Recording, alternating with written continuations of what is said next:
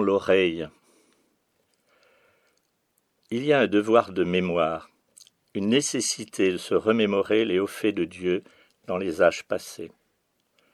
Pour le peuple hébreu, le passage de la mer Rouge, la nuée pour le conduire dans le désert, ou le rocher fendu, sont autant d'événements fondateurs.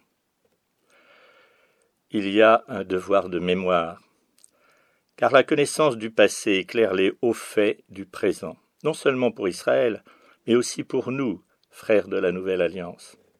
Ainsi, au verset 16, de la roche il tire des ruisseaux qui fait des vallées comme un fleuve. Cela éclaire le sens de l'eau tirée du côté du Christ sur la croix, lui, notre rocher. C'est le nouveau baptême de l'Église dans l'eau et l'esprit il y a un devoir de mémoire, un devoir de transmission aux générations qui suivent. Qu'ils se lèvent et racontent ses exploits à leurs fils pour qu'ils placent en Dieu leur espoir. L'oubli menacé menace toujours de recouvrir cette extraordinaire histoire entre Dieu et son peuple. C'est le verset 11. Ils avaient oublié ses exploits, les merveilles dont ils furent les témoins.